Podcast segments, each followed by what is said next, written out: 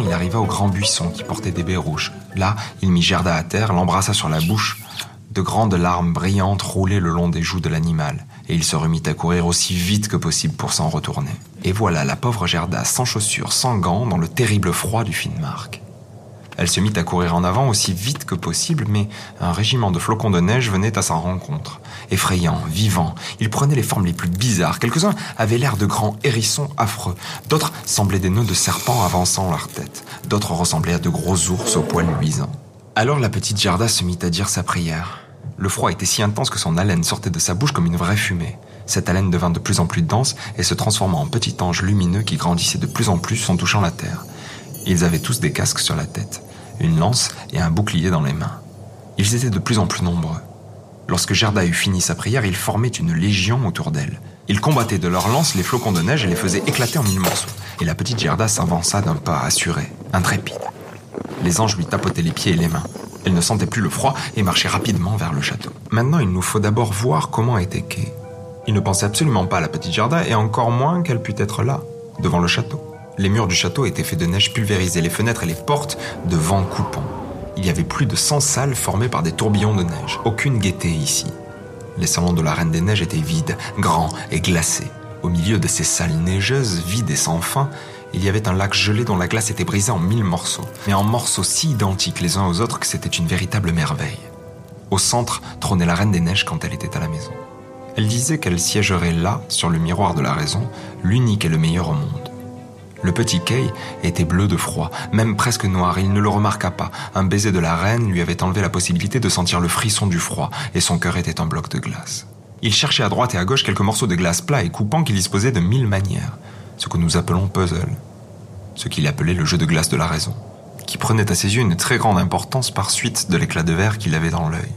Il formait avec ces morceaux de glace un mot mais n'arrivait jamais à obtenir le mot exact qu'il aurait voulu, le mot éternité. La Reine des Neiges lui avait dit Si tu arrives à former ce mot, tu deviendras ton propre maître. Je t'offrirai le monde entier et une paire de nouveaux patins. Mais il n'y arrivait pas. Maintenant, je vais m'envoler vers les pays chauds, dit la Reine. Je veux jeter un coup d'œil dans les marmites noires.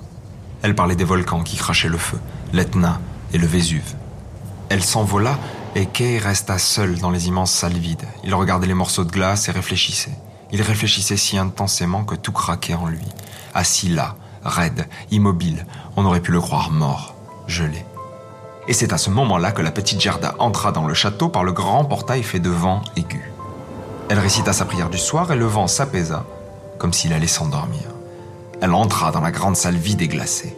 Alors elle vit Kay, elle le reconnut, elle lui sauta au cou, le teint serré contre elle, et elle criait. Kay, mon gentil petit Kay, je te retrouve enfin. Mais lui restait immobile, raide, et froid. Alors Gerda pleura de chaudes larmes qui tombèrent sur la poitrine du petit garçon, pénétrèrent jusqu'à son cœur, firent fondre le bloc de glace, entraînant l'éclat de verre qui se trouvait là. Il la regarda. Alors Kay éclata en sanglots. Il pleura si fort que la poussière de glace coula hors de son œil. Il reconnut Gerda et cria débordant de joie. Gerda, ma petite Gerda, où es-tu restée si longtemps? Où ai-je été moi-même? Il regarda alentour. Qu'il fait froid ici, que tout est vide et grand. Il se serrait contre sa petite amie qui riait et pleurait de joie. Un infini bonheur s'épanouissait. Les morceaux de glace eux-mêmes dansaient de plaisir. Et lorsque les enfants s'arrêtèrent, fatigués, ils formaient juste le mot que la Reine des Neiges avait dit à Quai de composer. Éternité. Gerda lui baisa les joues et elle devint rose. Elle baisa ses yeux et ils brillèrent comme les siens. Elle baisa ses mains et ses pieds et il redevint sain et fort. La Reine des Neiges pouvait rentrer, la lettre de franchise de Kay était là, écrite dans les morceaux de glace étincelants. Éternité. Alors les deux enfants se prirent par la main et sortirent du grand château. Ils parlaient de grand-mère et de rosiers sur le toit. Les vents s'apaisaient, le soleil se montrait. Ils atteignirent le buisson au baies rouge. Le reine était là et les attendait. Il avait avec lui une jeune femelle dont le pis était plein. Elle donna aux enfants son lait chaud et les baisa sur la bouche. Les deux animaux portèrent Kay et Gerda d'abord chez la femme finnoise où ils se réchauffèrent dans sa chambre et qui leur donna des indications pour le voyage de retour puis chez la femme Lapone, qui leur avait cousu des vêtements neufs et avait préparé son traîneau. Adieu, adieu, dirent-ils tous. Les premiers petits oiseaux se mirent à gazouiller. La forêt était pleine de pousses vertes. Et voilà que s'avançait vers eux, sur un magnifique cheval que Gerda reconnut aussitôt, il avait été attelé devant le carrosse d'or, s'avançait vers eux une jeune fille, portant un bonnet rouge et tenant des pistolets devant elle. C'était la petite fille des brigands qui s'ennuyait à la maison et voulait voyager. Gerda lui caressa les joues et demanda des nouvelles du prince et de la princesse. Ils sont partis à l'étranger, dit la fille des brigands. Et la corneille demanda Gerda. La corneille est morte, répondit-elle. Sa chérie apprivoisée est veuve et porte un bout de laine noire à la patte. Elle se plaint lamentablement. Quelle bêtise. Mais raconte-moi ce qui t'est arrivé. Et comment tu l'as retrouvée Gerda et Kay racontaient tous les deux en même temps. Et patati et patata, dit la fille des brigands. Elle leur serra la main à tous les deux et promit, si elle traversait leur ville, d'aller leur rendre visite. Et puis elle partit dans le vaste monde. Kay et Gerda allaient la main dans la main et tandis qu'ils marchaient, un printemps délicieux plein de fleurs et de verdure les enveloppait. Les cloches sonnaient. Ils reconnaissaient les hautes tours, la grande ville où ils habitaient. Ils allèrent à la porte de grand-mère, montèrent l'escalier, entrèrent dans la chambre où tout était à la même place qu'autrefois. La pendule faisait tic-tac, les aiguilles tournaient, mais en passant la porte, ils s'aperçurent qu'ils étaient devenus des grandes personnes.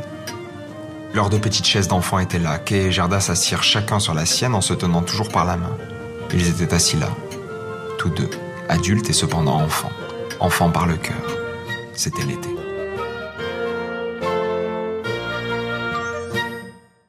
La Reine des Neiges, un conte original de Hans Christian Andersen, adapté par Mao Mollaret. Joyeux Noël sur Deezer.